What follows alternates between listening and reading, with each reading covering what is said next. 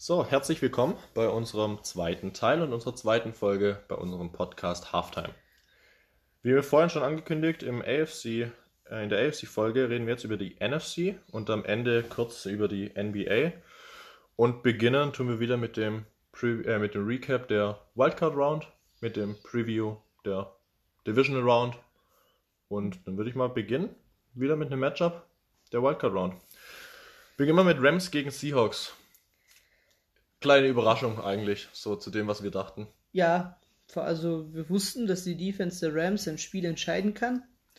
Ähm, aber dass es dann so stark war, das hat mich schon ein bisschen überrascht. Ja, kurz zu dem, was wir getippt haben. Wir sind beide mit den Seahawks gegangen. Ähm, einmal 24-21 und das andere mal 21-17.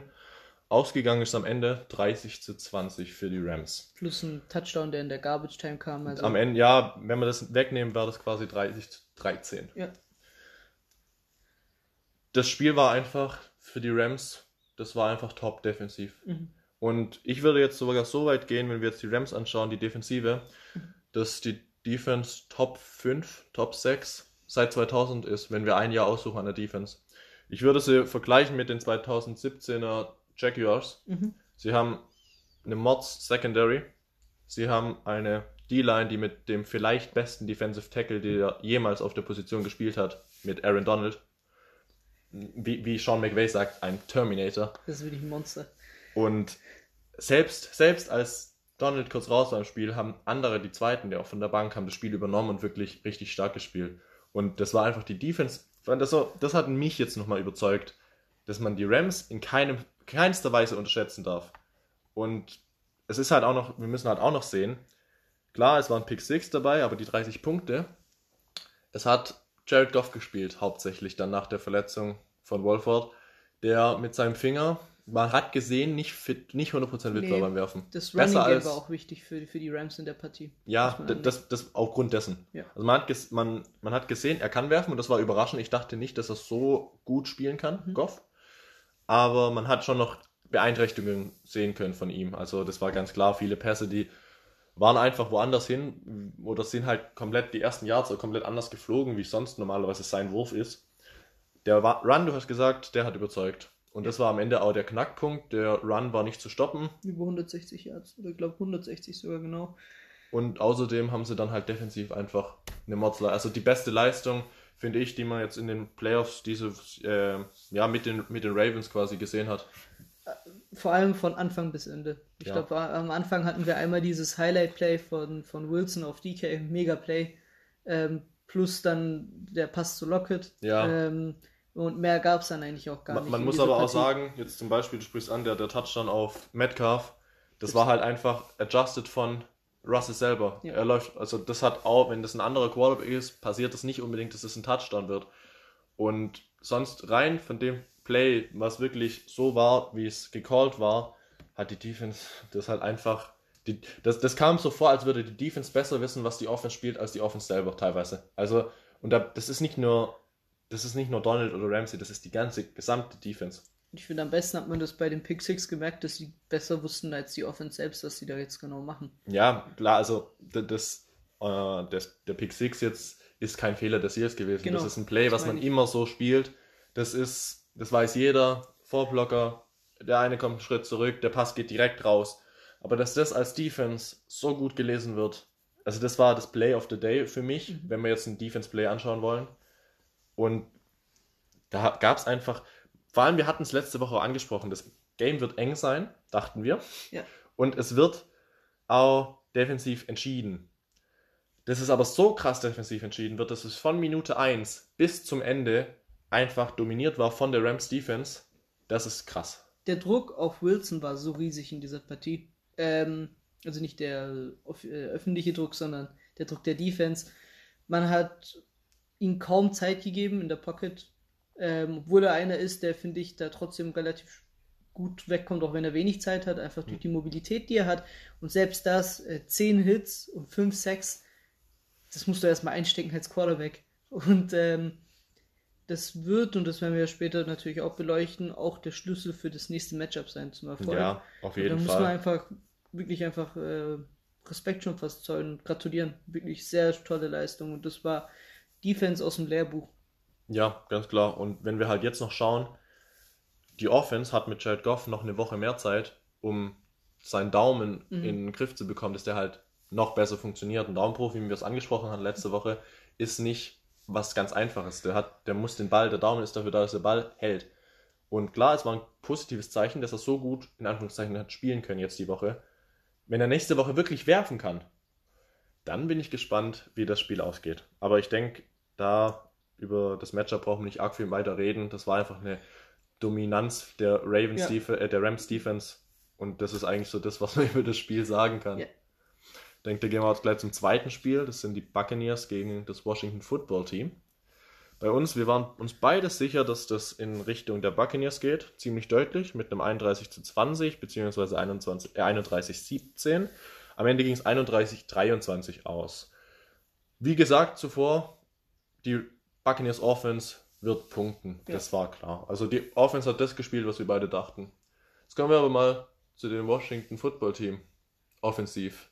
Und da ist der Punkt, der wirklich auch die Punkte, die 23 Punkte, die gefallen sind, die Lagenanteile Heinecke. Ja.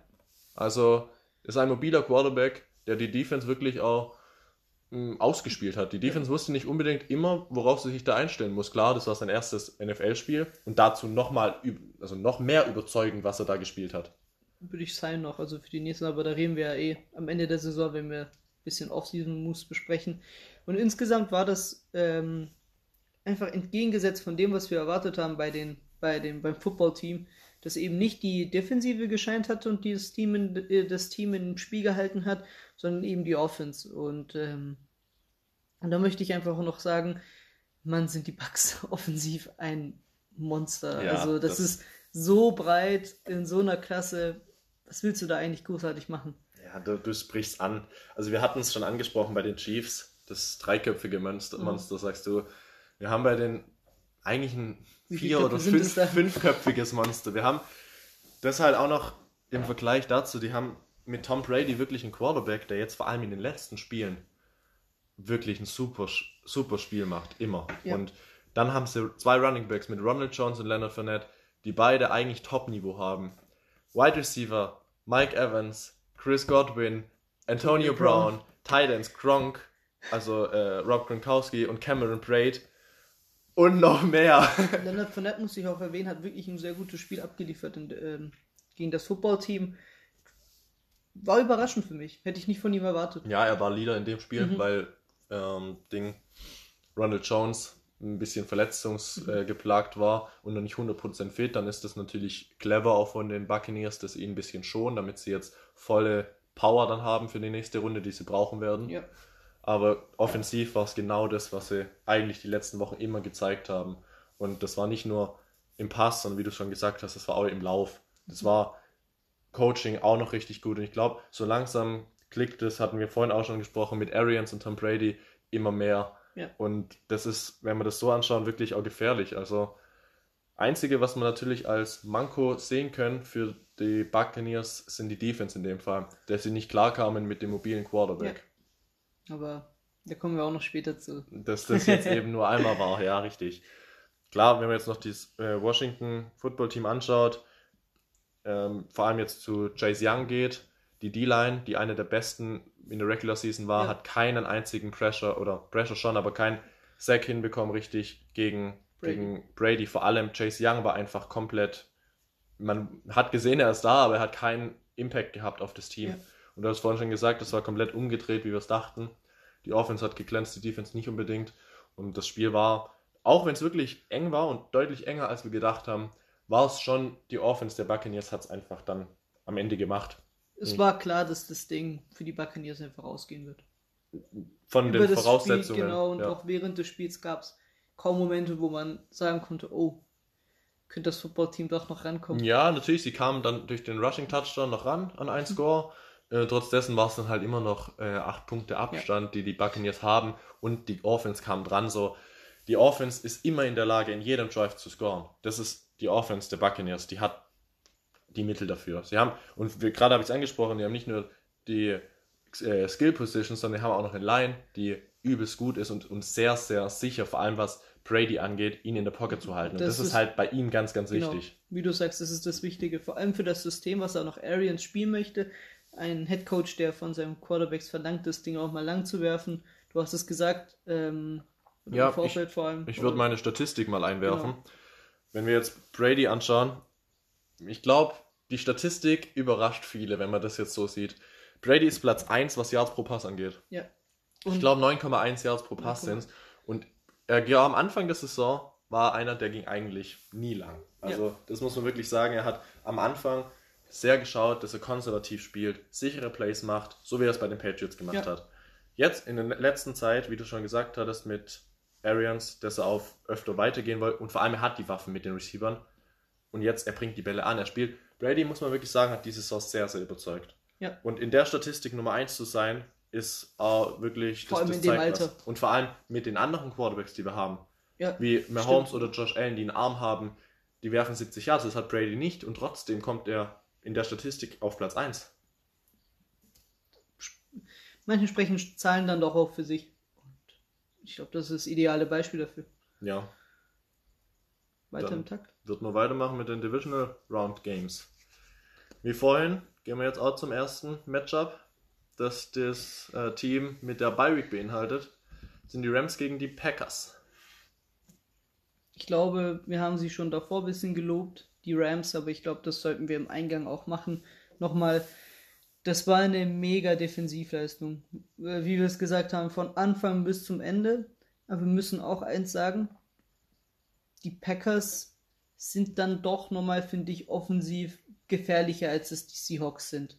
Ähm, und darauf wird es ein bisschen ankommen. Ähm, zum einen, ob die, ob die Packers die äh, Offense das bringt, was sie sonst immer gebracht hat. Ähm, und ob die Defense der Rams vielleicht sogar noch mal eine Schippe drauflegen kann. Oder zumindest dieses Level, was sie an Druck, an Pressure bei Wilson aufgebaut haben, wieder ähm, aufbringen können. Denn wir hatten es eingangs erwähnt, 5 Sacks und 10 Hits auf Wilson. Wenn man mal schaut, was war vielleicht mit das schlechteste Game, was Rodgers und die Offense der Packers aufgebracht hat in dieser Saison, dann ist es das Spiel gegen die Tampa Bay Buccaneers. Was war der Schlüssel zum Erfolg für die Bucks? Es war, zum, es, war der, es war der Druck auf Aaron Rodgers. Natürlich, er ist einer der besten Spieler, wenn es darum geht, das Spiel zu lesen. Ähm, trotzdem profitiert er davon, dass seine O-Line hat, die ihm auch diese Chance gibt, in der Pocket einfach auch Zeit zu haben. Wenn man diesen, wenn man das knackt, so wie es die Bucks geschafft haben, wenn man es schafft, 13 Hits, 5 Sacks, 8 Tackles auf ihn drauf, 8 Tackles auf ihn draufzuhauen, dann wird es wirklich sehr schwer für die Packers. Und wir haben mit Rogers einen recht ähnlichen Spielertyp, wie es Wilson ist. Ja, Also sie können laufen beide, machen es nicht unbedingt so oft, aber sind halt wirklich beweglich, haben einen Arm sehr gut und äh, können das Spiel, du hattest gerade schon gesagt, sehr gut lesen. Und da ist die Rams Defense, muss sich, was das angeht, nicht unbedingt arg viel umstellen. Jetzt kommt halt noch dazu, die Packers haben halt mit Aaron Jones einen Running Back, der diese Saison Top 5 ist. Ja. Und mit Devontae Adams den besten Receiver der Liga diese Saison. Und das ist halt auch noch ein Matchup, wenn wir das anschauen.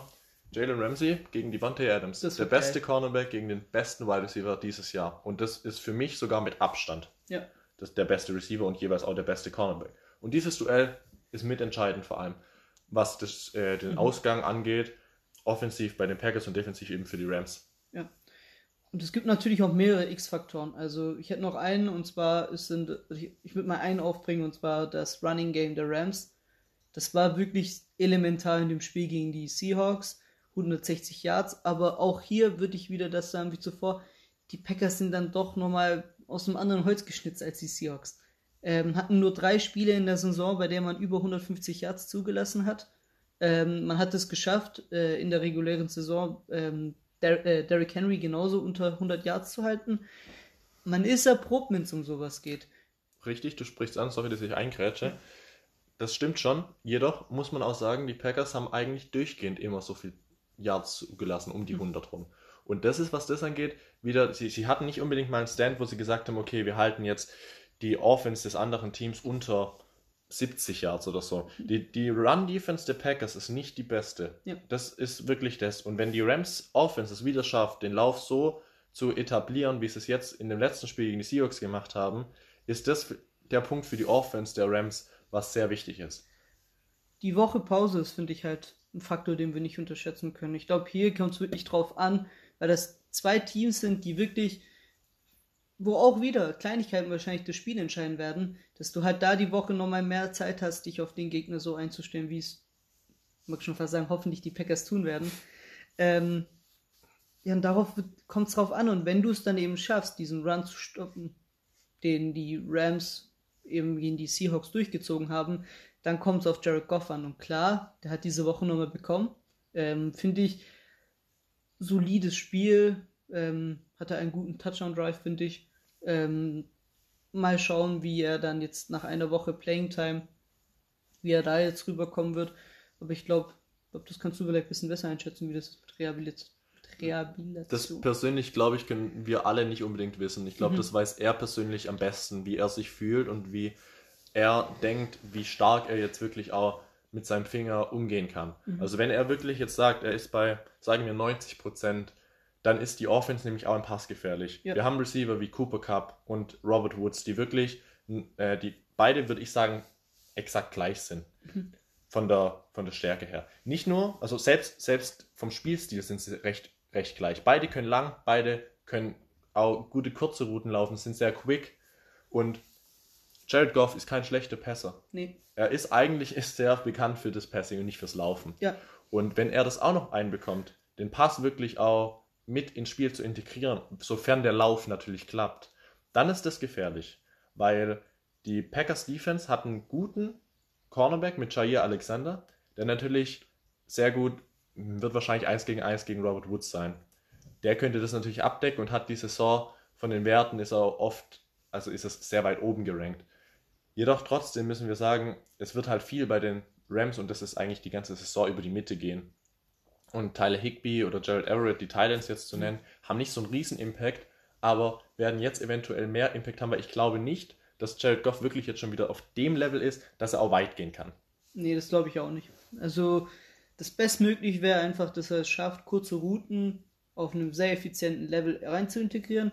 Und was, was dann eine Variabilität in das Spiel reinbringen würde, was die Packers Defense von einer definitiv viel größeren Aufgabe dann stellen würde.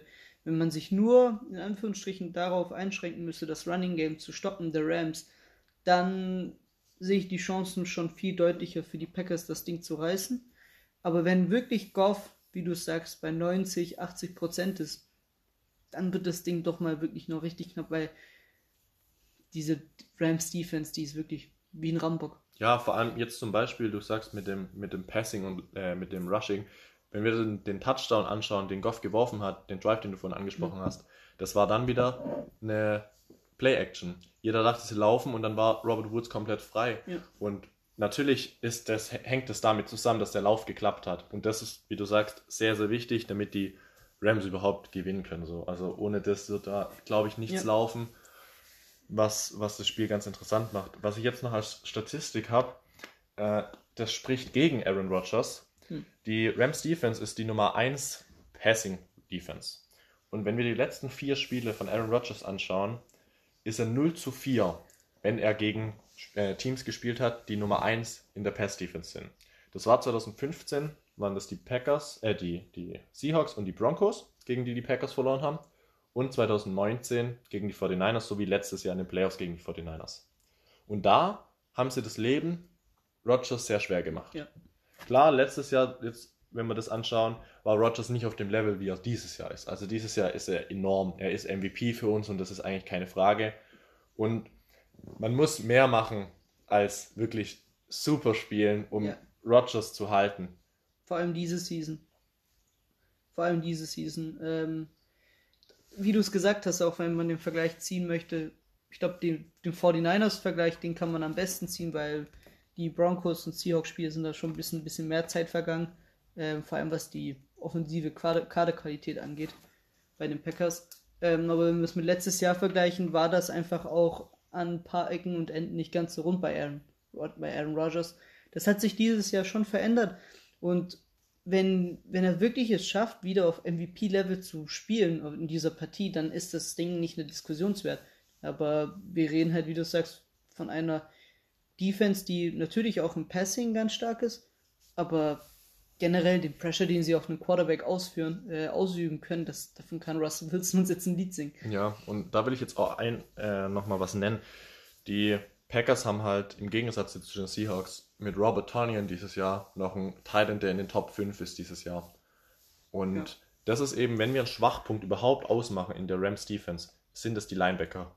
Und wenn Rogers es hinbekommt, dass er Tonyan irgendwie mit ins Spiel bekommt über kurze Ins oder über Crossroads oder so eine Sit-Down-Route, was wirklich zu den Linebackern hingeht, dann ist das, das ist nochmal sehr, sehr wichtig für Rogers. Ja, wenn wir jetzt nochmal anschauen, den Wide Receiver Devontae Adams, der mhm. dieses Jahr mit 18 Touchdowns Leader der NFL ist. Aber wenn wir die Rams Defense anschaut, mit 17 zugelassenen Passing Touchdowns über die ganze Saison, ist es auch Rekord. So, da müssen wir natürlich schauen. Ich glaube, Adams wird wieder gesucht von ja. Rogers und das ist einfach immer. Die zwei sind, wenn ich, wenn ich jetzt, also für mich sind die zwei das beste Quarterback-Wide Receiver-Duo der Liga. Das beste, ja, und vielleicht das zweitbeste generell Receiver und Quarterback nach Mahomes und Kelsey. Ich sehe dieses Jahr Adams und Sogar vor Rogers okay. vor Kelsey und okay. vor äh, Mahomes. Das ist für mich dieses Jahr ganz klar, weil Adams für mich dieses Jahr der ganz klare Wide Receiver Nummer 1 ist und Rogers diese Saison besser ist als Mahomes. Und wenn's, wenn es hinbekommt, Adams ist halt einer, der kann alles laufen. Ja. Und Adams ist vor allem an der Linie, also an der Line of Scrimmage, die ersten ein, zwei Yards, die Quickness, die er hat, der verschafft sich da eine Separation von einem Yard.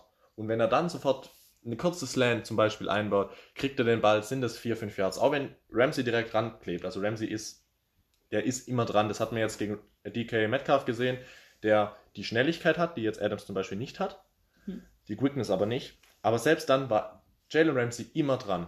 Und deswegen wird es wird nicht mehr als ein Yard sein, die er Freiraum hat wahrscheinlich. Aber wenn er den Yard hat, Rogers bekommt es hin, die Pässe so zu platzieren, damit Adams die fängt und Adams fängt alle Bälle.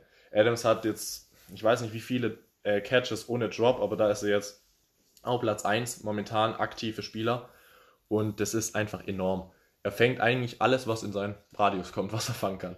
Und die sind auch off offensiv, muss man sagen, ähm, auch wirklich fast schon unterschätzt breit. Also wie du es gesagt hast, äh, Tight End und Wide Receiver Positionen sind, na, sind auf jeden Fall Top 5 der Liga.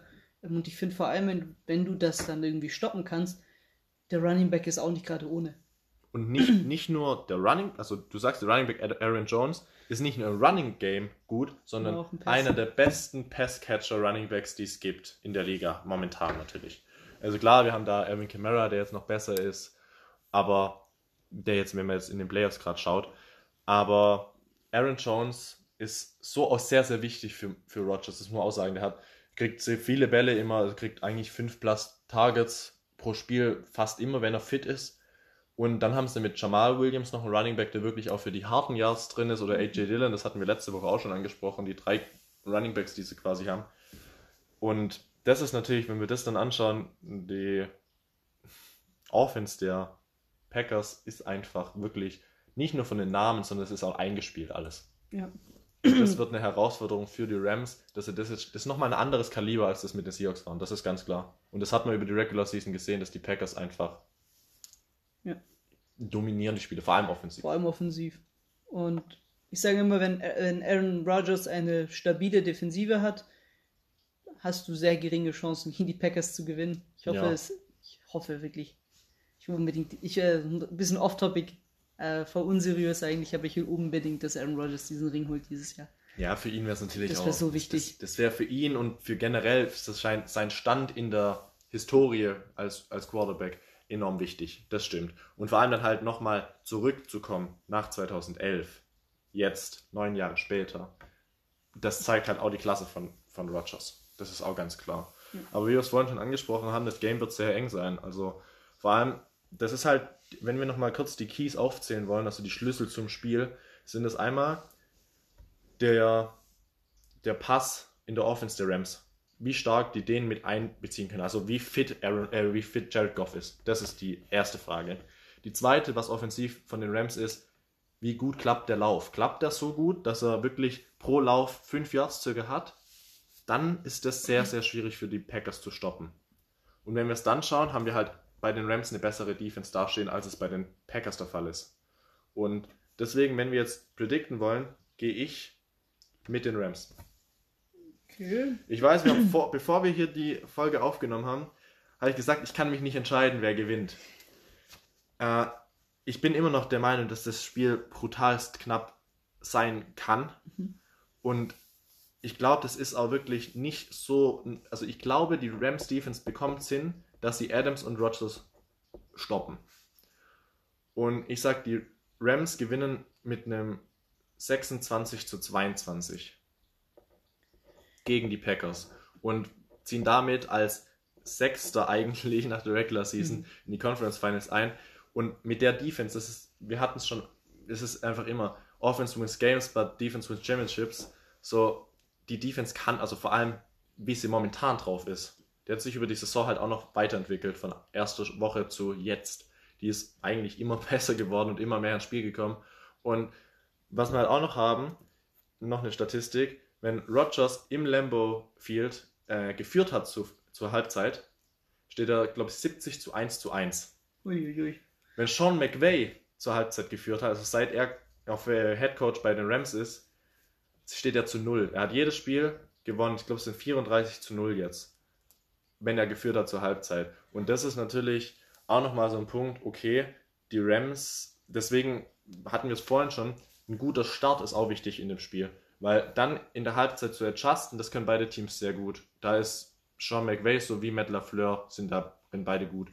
Und dann haben auch die Spieler dafür, dass sie da leicht Sachen adjusten können. Und deswegen sage ich, da ist der, der, die ersten zwei Quarter, also die erste Halbzeit ist wichtiger als das Ende, was das Spiel angeht am Ende. Deswegen, ich gehe mit den Rams und freue mich auf ein geiles Spiel. Ich möchte nochmal einen kurzen Faktor nennen, den wir davon nicht genannt haben. Und zwar, wenn du schon bei Lambo 4 bist, ist es schon bedeutsam anderes Wetter als in LA. Ähm, natürlich, das sind Profis, spielen nicht zum ersten Mal dort. Aber es ist ein Faktor, den man nennen kann. Und ich bin halt der Meinung, dass die Packers offensiv so loaded, so breit sind, dass ich nicht glaube, dass die, dass die Rams das so stoppen können. Und das trotzdem auch noch, und nicht nur, dass sie es stoppen können, sondern dass auch noch dann die Defense, äh, dass die, dass dann auch noch die Offense so klacken, klicken würde, wovon du ja wahrscheinlich dann ausgehst. Deswegen gehe ich mit einem 30 zu 25 für die Packers rein in meine Prediction. Und ja, hab, kommen wir. Ja, noch kurz, ich habe gerade, wo du es angesprochen hast mit dem Wetter, ich habe gerade mal nachgeschaut, sie bringen minus 4 Grad zum Spiel, wenn sie, wenn das Spiel stattfindet, dann zwischen den Rams und den Packers. Das kann natürlich dann entscheidend sein, du sagst es. Das, das nochmal so stand jetzt gerade nicht dran, dass es schneit, aber ich sag mal, Wetter-Apps haben jetzt nicht unbedingt äh, die größte Zuverlässigkeit. Aber ja, das ist natürlich auch noch ein Punkt, was in Green Bay nie unterschätzt werden darf. Ganz klar. Gehen wir zum zweiten Matchup der zum Divisional Round. Last Dance würde ich sagen. Zum dritten Duell der Saison zwischen den zwei Teams. Das sind die Buccaneers und die Saints. Ein Division-Duell in, den Divisional, in der Divisional Round. Es trifft sich sehr gut und wie ich es ja leicht gesagt habe, vielleicht der letzte Tanz zwischen Breeze und Brady. zwei Future Hall of Famern. Ja, Breeze wohl mit Karriereende nach dieser Saison. Ich gehe davon aus. Es äh, wird äh, sehr spekuliert, dass er aufhört nach dieser Saison. Wenn er gewinnen sollte, den Super Bowl dann hundertprozentig. So müssen wir es mal schauen. Ähm, wir haben damit zwei Quarterbacks, die zwei ältesten. die zwei Ältesten. Ich glaube, das könnte sein, dass Der wir das NFL. erste Mal zwei Quarterbacks haben, die über was war das, 41 oder 42 sind, Auf jeden die Fall. gegeneinander ja. spielen in den Playoffs. Das ist wirklich abgefahren und ich möchte die Gelegenheit nutzen und einfach nur mal kurz sagen, dass wir hier schon fast glücklich sein können, dass wir zwei so großartige Quarterbacks Zwei Hall of Famer. Hall of Famer erlebt haben in derselben Ära. Eher besser, also wenn wir Hall of Famer anschauen, auch noch eine Sorte. der besseren Sorte der Hall of Famer, natürlich. Das ist, und wenn wir da jetzt generell, wir haben jetzt gerade auch noch mit, äh, mit, mit Rogers, hätten wir da mit Wilson jetzt auch noch drin gehabt, wären das in der NFC alle, die 34 und älter sind. In der AFC ist Baker Mayfield mit 25 der älteste. Äh, So, da, wenn wir da die, die Conferences anschauen, den Unterschied, das ist auch krass. Aber jetzt mh, re- gehen wir mal auf das Matchup ein. Ich habe vorhin, als wir die Wildcard-Game noch besprochen haben, von den Buccaneers gegen Washington, habe ich angesprochen, dass Brady Nummer 1 ist, was Yards pro Pass angeht. Breeze im Gegenzug ist Nummer 31 in der NFL. Und das ist auch noch so ein Punkt. Breeze geht nicht lang. Und das ist halt, wir hatten es vorhin auch noch angesprochen, die Washington, Foot, das Washington Football Team hat die Defense der Buccaneers eine Herausforderung gestellt, weil der Quarterback mobil war. Jetzt wissen wir beide, dass Brees nicht unbedingt der beste Läufer ist als Quarterback. Und ich glaube auch nicht unbedingt laufen wird. Klar, Taysom Hill steht mal drauf, der kann laufen, aber sobald Brees den Ball hat, wird die Defense wissen, okay, der wird nicht scramblen. Das finde ich persönlich hat einen riesen Impact. Auf die Partie. Insgesamt würde ich auch sagen, waren die Bucks ein bisschen schlampig auch in der Partie gegen Washington. Das hatte ich vergessen bei der Preview nochmal, äh, bei, der, bei der Review zu nennen. Ähm, was weiß ich, äh, Kleinigkeiten wie zum Beispiel, ich glaube, ein Mist ein Mist Extra Point, ähm, sowas in der Art. Ich denke, wenn, wenn sie sogar noch konzentrierter sind, können sie vor allem offensiv und was das ähm, Special Team angeht, nochmal eine Schippe drauflegen, obwohl wir sie da ja schon wirklich sehr qualitativ sehen. Und trotzdem ist der Schlüssel zum Erfolg dann doch noch irgendwo in der Defense. Ähm, nicht, dass ich mir unbedingt großartig Sorgen mache um, um Breeze. Kann man Camara stoppen. Und kann man Camara so stoppen, dass dann, dass dann doch Drew Brees dann eben gefordert ist, weil Jared Cook ist ein guter Tight End. Ein guter, solider. Thomas ist dann aber, würde ich sagen, von den Receivern der einzige, wo du wirklich immer zuverlässig sehen kannst in einem Playoff-Game. Und ich glaube, wenn man es darauf ankommen lässt und man eben keine Variabilität reinkriegt, ich weiß, wir benutzen den Begriff heute ein bisschen oft, ähm, durch das Running Game von Kamara, dann wird das sehr schwer. Gut, dass du gerade äh, die Saints ansprichst. Mir fällt gerade auf, wir haben das Saints gegen Bears Spiel vergessen. Oh, das war so ähm. langweilig, ich haben es vergessen. Ja, ich denke, viel brauchen wir da auch nicht drüber reden. Also das war ein deutliches Spiel. Es ging mit, mit äh, 21 zu 9 aus und am Ende auch mit die Zeit auf 0 kam noch ein Touchdown, also eigentlich ja. 21 zu 3. Das war ein deutliches Spiel und die Defense der Saints war einfach übelst. So, also sie haben, sie haben die, der Offense keine Chance gegeben. Klar, da war noch eigentlich der Touchdown von den Bears, der einfach fallen gelassen wurde ja. vom Receiver. Aber trotz dessen, Saints haben solide gespielt. Vor allem Camara hat halt immer trotzdem, obwohl er jetzt nicht der Highlight-Spieler war, seine Leistung gebracht und seine Yards erzielt und einen Touchdown gemacht. Breeze, wie gesagt, ging nie lang, aber hat halt jetzt trotzdem mit seinem Slantboy, also mit Michael Thomas, seine Lieblingsanspielstation zurück. Und wenn wir da jetzt das Spiel anschauen gegen die Buccaneers, Breeze wird sich sein Spiel jetzt plötzlich nicht ändern. Also er wird jetzt nicht plötzlich sagen, ja, komm, ich habe jetzt heute Bock drauf, ich gehe heute mhm. mal lang. Das wird er nicht machen. Er wird bei seinem Stiefel bleiben und da ist Michael Thomas der X-Faktor für, äh, für Drew Brees. Ja, hundertprozentig, hundertprozentig. Ich denke, um, ich habe ja kurz die Wichtigkeit von Camara gebracht, er hat ja ein 116 Yard Game dann jetzt letzte Woche aufgebracht. Wenn er das wieder aufbringt, dann wird Breeze vor allem mit Thomas übertrieben profitieren davon und dann wird es auch sogar schwer eine Offense, die vielleicht jetzt nicht in der Spitze so, vielleicht in der Spitze stark ist, aber nicht in der Breite, wird es dann trotzdem schwer sein, die zu stoppen. Wenn das aber eben so klappt, ähm, also finde ich, ist dann Thomas und Breeze ein bisschen Abhängigkeit von der Leistung von Camara. Was man jetzt natürlich noch ansprechen darf, wir hatten gerade gesagt, die Saints gehen nicht unbedingt oft lang.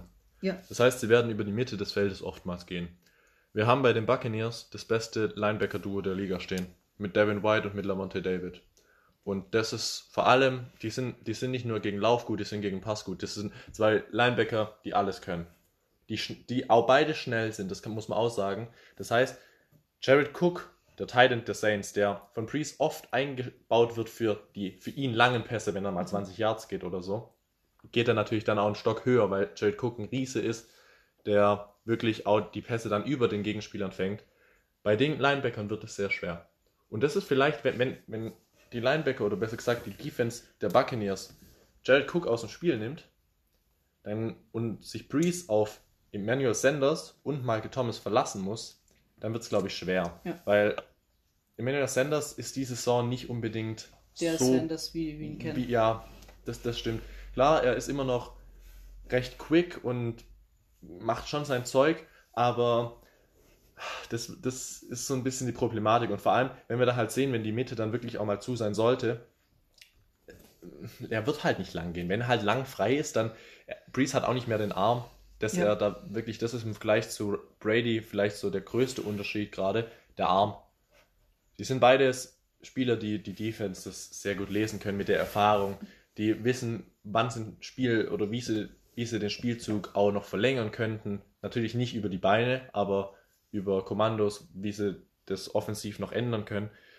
Und das ist vielleicht sogar der größte Impact defensiv, der gegen die Offense. Wichtig wird auch die O-Line sein für den Saints in dieser Partie. Ähm, isoliert betrachtet würde ich sagen, sticht die Bucks Offense bei Weitem die Offense der Saints aus. Gleichzeitig muss man sagen, haben wir hier mit den, mit den Saints eine Defense, die sich nicht verstecken muss. Und ich finde eine Statistik sehr interessant, und zwar, dass man im First Down ist man die fünftbeste Verteidigung, im Second Down ist man die viertbeste und im Third Down ist man die siebtbeste Verteidigung. Und es darauf ankommen zu lassen, dieser Third Down, ähm, und man da eben ein, eine, gute, ähm, eine gute Quote hat, also was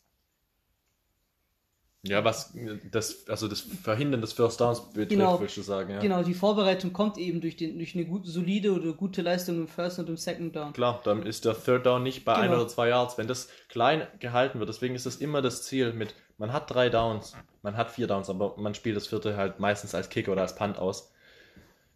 Wenn man die drei Downs hat, versucht man mit dem ersten drei, also man versucht immer drei, vier Yards zu machen.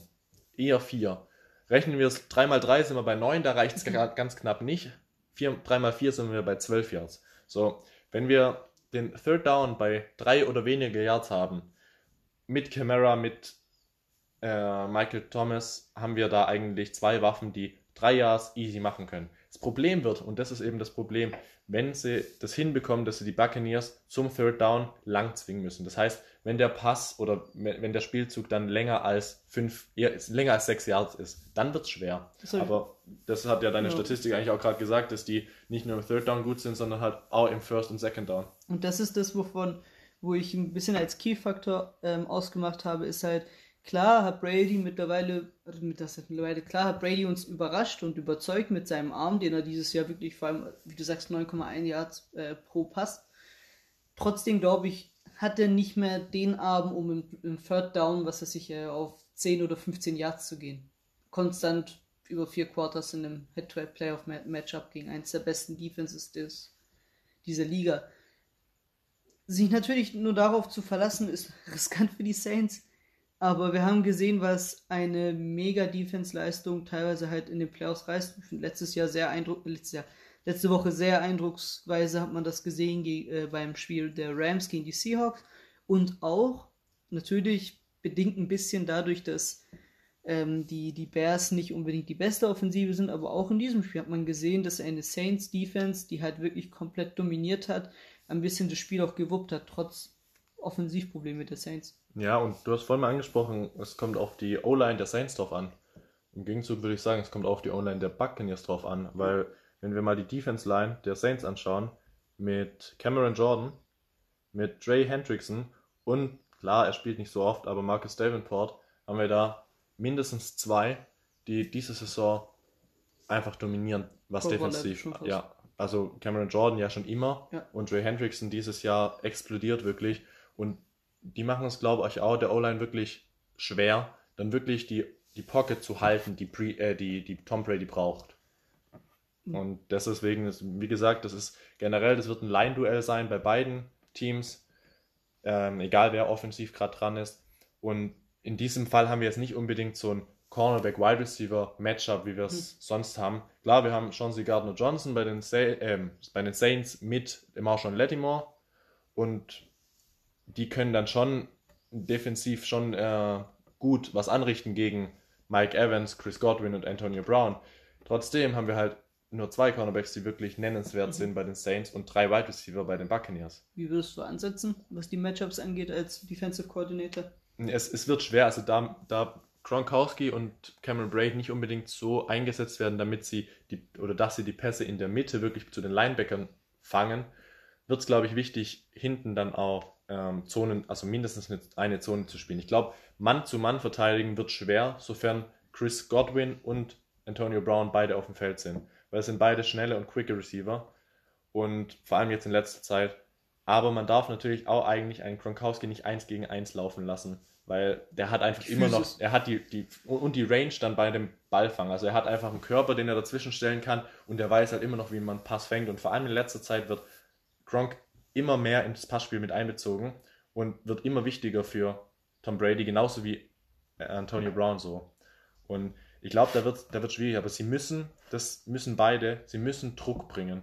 Also klar, wir haben bei den Buccaneers auch noch ein Running Game, das ganz gut ist, aber das ist nicht das, was die Saints mit Camara haben. So, die Defense muss schauen, dass sie Pressure bringt. Also das ist ganz klar. Zum Running Game noch eine Sache, wenn man mal sich Brady über die Jahre bei, bei den Patriots anschaut, hatte er zum Beispiel Running Backs wie Blount oder Sonny Mitchell, die er immer gut eingesetzt hat. So, Sony Michel. Ja. Sonny Michel. Ja. Und, ähm, und das ist vor allem, wenn man sich betrachtet, wie zum Beispiel Leonard Fournette in der letzten Partie gespielt hat, wenn er das hält, wenn er wieder, ähm, was waren es, 90 Yards ge gelaufen ist und 39 Yards Receiving Yards und vor allem die Receiving Yards, wenn er das reinbringt, hast du da wieder noch mal eine Facette reinbekommen in das Game und Ja, in eine Sache, Fall- in der Brady auch wirklich stark ist. Das muss ich auch noch sagen. Klar, wir haben es beim Patriots angesprochen, da hat er mit vor allem jetzt James White, den hat es nicht genannt, so den Pass-Catching Running Mhm. Back. Den hat er bei den Buccaneers nicht unbedingt. Weil der Sean McCoy nicht unbedingt einbezogen wird ins Spiel, der, wenn wir es sagen würden, der Pass-Catcher wäre. Aber trotzdem haben wir dann mit, mit, Buck, äh, mit, Bucks, mit Fournette und mit Ronald Jones zwei Stück die Bälle auch wirklich fangen können. Klar, das wird nicht so stark, denke ich, mit einbezogen wie die Receiver, weil die Receiver werden die wichtigsten sein wahrscheinlich. Und wir haben mit den Saints Running, äh, eine Defense, die, wenn wir jetzt mal zurückgehen auf, wir hatten es ja angesprochen, das ist das dritte Duell diese Saison. In Woche 1 haben sie, haben die Saints gewonnen mit 34-23, darauf mal gar nicht stark eingehen, weil das Spiel Opening. war das erste Spiel in der Season, da hat noch bei beiden noch nicht viel funktioniert so. Woche 9 haben die Saints 38 zu 3 gewonnen. Das war ein komplettes Blowout, das war ein Night Game, weil jeder sich gefreut hat. Es war eigentlich nicht, nicht spannend. Und Öffentliche Hinrichtung. wenn wir da jetzt mal kurz nur mal die Statistik, was Touchdowns und Interceptions angeht. Breeze, 4 Touchdowns, 0 Interceptions. Brady, 0 Touchdowns, 3 Interceptions. Und jetzt der Faktor, worauf ich hinaus will. Die Saints Defense hat die Buccaneers Offense, also was Lauf angeht, bei lächerlichen 8 Yards gehalten. Über das ganze Spiel, über 60 Minuten, hatte die Buccaneers Offense lächerliche 8 Rushing Yards. Und das ist, ich glaube, die Saints Defense ist einfach immer schon stark, was, gegen, was den Lauf angeht. So, deswegen wird auf Brady wird es drauf ankommen. Und ich glaube, Brady wird da auch sich drauf freuen, nach zwei Niederlagen jetzt, die er hatte, sich im dritten Spiel eventuell zu rächen. Das ist, eine, wie gesagt, wieder meine Analyse, wo man nichts dranhängen kann. Und ich gehe bei dem Spiel, da sind wir auch wieder unterschiedlicher Meinung. Ich gehe mit den Buccaneers. Du gehst mit den Bugs, okay? Score? Es wird. Ist, ja, das ist wieder schwierig zu sagen. Ich sage, das ist ein 27 zu 21 für die Buccaneers. Ich glaube nicht, dass sich da ein Team wirklich stark absetzen kann. Trotzdem glaube ich, dass der letzte Wille dann wirklich bei den Bucks liegt. Ja, das ist halt das Geile, sobald so tiefer es in die Playoffs geht, desto knapper werden die Games und desto spannender werden die Matchups. Ich gehe auf ein, auf ein 21 zu 17 für die Saints. Und dann können wir uns, ich glaube, auch generell auf alle Spiele wieder einmal freuen in den Playoffs. Und da ist jetzt dieses Mal im Vergleich zu der Wildcard Round nicht unbedingt ein Spiel, wo wir wirklich sagen, das ist so deutlich, da haben wir eigentlich den Sieger sicher. Wenn wir das Deutlichste insgesamt sagen wollen, wäre das die Chiefs gegen die Browns. Und selbst da konnten wir mit bisschen Fantasie natürlich Mit- aber ja. auch einen Case aufbauen, wo wir sagen, okay, das könnte trotzdem noch auf jeden Fall eine spannende Partie werden. Ja, das auf jeden Fall. Äh, ich denke, also jetzt wären wir fertig mit der NFC und der Divisional Round. Wie wir es vorhin angesprochen hatten, gehen wir jetzt mal noch kurz zum Thema Basketball rüber. Das ist jetzt das erste Mal, wo wir in unserem Podcast über Basketball reden. Der Grund dessen ist ein Blockbuster-Trade, der gestern über die Bühne ging, der einen der besten Spieler der NBA beinhaltet, mit James Harden. Ich denke, du hast, was Basketball bist du mehr der Experte als ich, aber ich nenne mal kurz die Trade-Details, die es waren. Also es war ein Trade, in dem vier Teams involviert waren. Wir haben einmal die Rockets, eben mit Harden, die Pacers, die Cavaliers und die Nets. Und der hauptsächliche Trade ging zwischen den Brooklyn Nets und den Houston, äh, Houston Rockets ab. Die Houston Rockets haben James Harden abgegeben zu den Nets, haben dafür bekommen Victor Oladipo von den Indiana Pacers plus vier Future First Round Picks und äh, Exum und Cursus. Die Pacers haben eben, wie gerade schon gesagt, Oladipo abgegeben, davon aber dafür Karis LeVert und einen Second Round Pick bekommen. Und die Cavaliers haben von den Nets Jared Allen und Deshaun Prince bekommen. Ihr seht, die Nets haben sehr, sehr viel abgegeben für James Harden. Es ist meistens ist die erste Diskussion, wenn ein Trade, vor allem ein Vier-Team-Trade aufgebaut wird, wer hat diesen Trade gewonnen? Und ich würde sagen, wir haben wirklich eine mega Situation und können schon fast sagen, isoliert betrachtet hat jedes Team ähm, es geschafft, das Beste aus ihrer Situation rauszuholen. Ähm, auf die Nets werden wir nochmal später genauer kommen, also möchte ich ein bisschen kurz das äh, Spotlight auf ein Small Market Team bringen. Das war die Indiana Pacers. Du hast eine Ausgangssituation gehabt, in der Victor Oladipo wahrscheinlich sein Vertrag ausgelaufen wäre am Ende der Saison und Oladipo ist jetzt kein Spieler, wo wenig Interesse ist in der Liga. Natürlich trotz Verletzungen, würden da immer noch Offers kommen für ihn, die wirklich signifikant sind. Und, und Oladipo ist ein möglicher All-Star ja. in der Liga. Er hatte letztes Jahr im, oder vorletztes Jahr den Kreuzbandriss, den ihn fast die ganze Saison letztes Jahr gekostet hat. Und er war dann, als er gespielt hat, nicht richtig drin. Aber wenn wir diese Saison anschauen, ist er wieder auf einem Level, wie er es fast vor der Verletzung war. Ja. Und dann in der Kombination mit, ähm, ja, zuvor mit Sabonis und Brockton war das wirklich schon stark. Wenn wir da aber jetzt die Pacers anschauen, die jetzt Caris LeVert bekommen haben, haben wir da wirklich auch drei Spieler, die das Pacers Duo, äh, Trio in dem Fall dann oder das Pacers Team generell wirklich auch tief in die Playoffs bringen kann. Kann, äh, vor allem, weil ich denke, dass Caris LeVert immer noch ein junger Spieler ist, der vor allem noch mal einen Schritt machen kann. Also ist ein sehr effizienter 18,7 Punkte Scorer und das dabei ähm, nicht mal unbedingt die erste Option gewesen, ne? wenn man mal die ganze Karriere mal durchleuchtet bei den Nets, hat er eine Zeit lang ähm, D'Angelo Russell vor sich und auch meiner Meinung nach in der Season, bevor die Verletzung kam, Spencer Dinwiddie. Im Folgejahr kamen dann natürlich Kyrie und KD, wobei KD ausgesetzt hat. Trotzdem ist Kyrie ein balldominanter Spieler, war die erste Option in der Offense, sofern er fit war. Spencer Dinwiddie hat übernommen meistens, da war es eine 50-50-Rollenverteilung. Trotzdem hat er immer noch Scoring gebracht auf einem wirklich super effizienten Level. Und ich glaube, neben Malcolm Rockton, für mich einer der 50, 40, 90, also 50% Field Goal Quote, also Zweierwürfe oder Korbleger, Dunks, Dreierquote 40%, 90% Free Throws, also Freiwürfe abliefern kann. Ähm, Domantas Sabonis hat einen mega Sprung gemacht. Vor allem dieses Jahr, also er ist in einer, also ganz klare Oster dieses Jahr. Ja, er ist 100%. Einer, er ist, wenn wir jetzt momentan die Top 10 Spieler der Liga anschauen, klar, wir haben jetzt noch nicht viele Spiele, circa 10 Spiele, aber er ist in den Top 10 Spielern momentan in dabei Saison, in dieser Saison. Wenn wir die ja. Saison natürlich isoliert betrachten, ja. ja. Und das ist natürlich eine, das, da haben die Pacers wirklich was super rausgeholt. Statt dass seit oder Depot ohne Gegenvalue im Sommer gehen würde, hat man hier wirklich was super das Beste rausgeholt. Ein Second Rounder kannst dir schenken, ist vielleicht für einen Trade mal schön. Ja. Aber hat in der NBA relativ niedrigen Value, ja, weil der Talentpool nicht so dicht ist wie zum Beispiel in der NFL. Genau, das ist, da gibt es auch nur zwei Runden. Das heißt, dann noch kurz anzugleichen, ist die zweite Runde eben nicht so viel wert wie die zweite in der NFL. Ja. Weil da gibt es eben sieben Runden. Dann gerade Oladipo angesprochen, der ist zu den Rockets mit John Wall beide Verletzungen gehabt in den letzten Jahren. John Wall diese Saison auch zurückgekommen. Relativ stabil. Und ja, wirklich auch überzeugt und wieder die Quickness gehabt, die er eigentlich vor der Verletzung hatte. Er war ja. sehr lange raus. Und wenn sie das mit Oladipo verlängern, sie haben mit äh, Christian Wood einen Center, jung, der wirklich dieses Jahr auch einen Riesenstep gemacht hat. Und klar, die First, äh, vier First-Round-Picks sind vielleicht auch nicht unbedingt so viel wert, aber wer weiß, eventuell springt da auch jemand raus, dann haben die für die Zukunft gesehen mit dem Trade jetzt das Beste gemacht. Vor allem ja. einen Spieler halten, der keine Lust hat, das macht kein Team, das ergibt auch gar keinen Sinn. Harden wollte weg, der hat das schon die vor ganze Offseason jetzt gest gesagt. Gestern hat, also vorgestern, den Tag vor dem Trade, hat er es ja nochmal sehr deutlich gemacht, ja. dass es keine andere Option geben würde. Ja, das, das war eigentlich auch schon vorauszusehen und da ist es für die Rockets gut, dass sie jetzt den Unruhepool weg haben. Jetzt können sie sich komplett auf das Team konzentrieren, wie es ist. Klar, die Rockets haben jetzt auch, wenn wir das noch anschauen, Russell Westbrook abgegeben, aber das jetzt mal gar nicht betrachtet das ist für die Rockets trotzdem eigentlich auch ein Win gewesen. Man ist in einer coolen Situation. Man kann, man kann sagen, ähm, je nachdem, wie die First Round natürlich protected sind, ich glaube, das wird dann nochmal richtig rauskommen in den kommenden Tagen. Aber wahrscheinlich werden die ersten zwei Picks ähm, nicht so einen großen Value haben, weil KD und Kyrie und Harden in diesem Team sind aber die sind auch, vor allem Harden und, und Kevin Durant, sind schon im Herbst ihrer Karriere, würde ich schon sagen, ne, haben die 30 schon erreicht. Und in drei, vier Jahren, wer weiß, ähm, vielleicht ist das dann schon ein, Lottery-Pick.